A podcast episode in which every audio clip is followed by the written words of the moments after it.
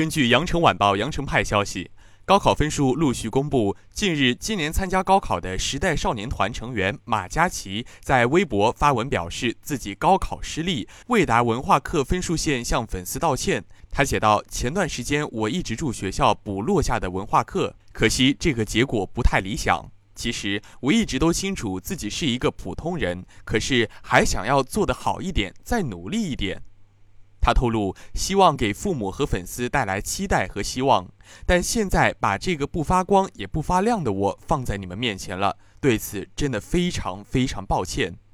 他表示自己不会放弃，未来除了工作外，还会继续参加声乐和表演课，也会花更多时间在文化课学习上。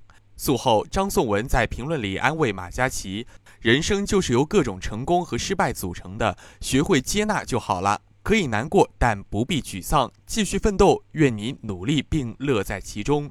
两人因参加《我就是演员》相识。此前，马嘉祺在高考结束后首次发动态，张颂文马上留言跟他约饭，两人关系不错。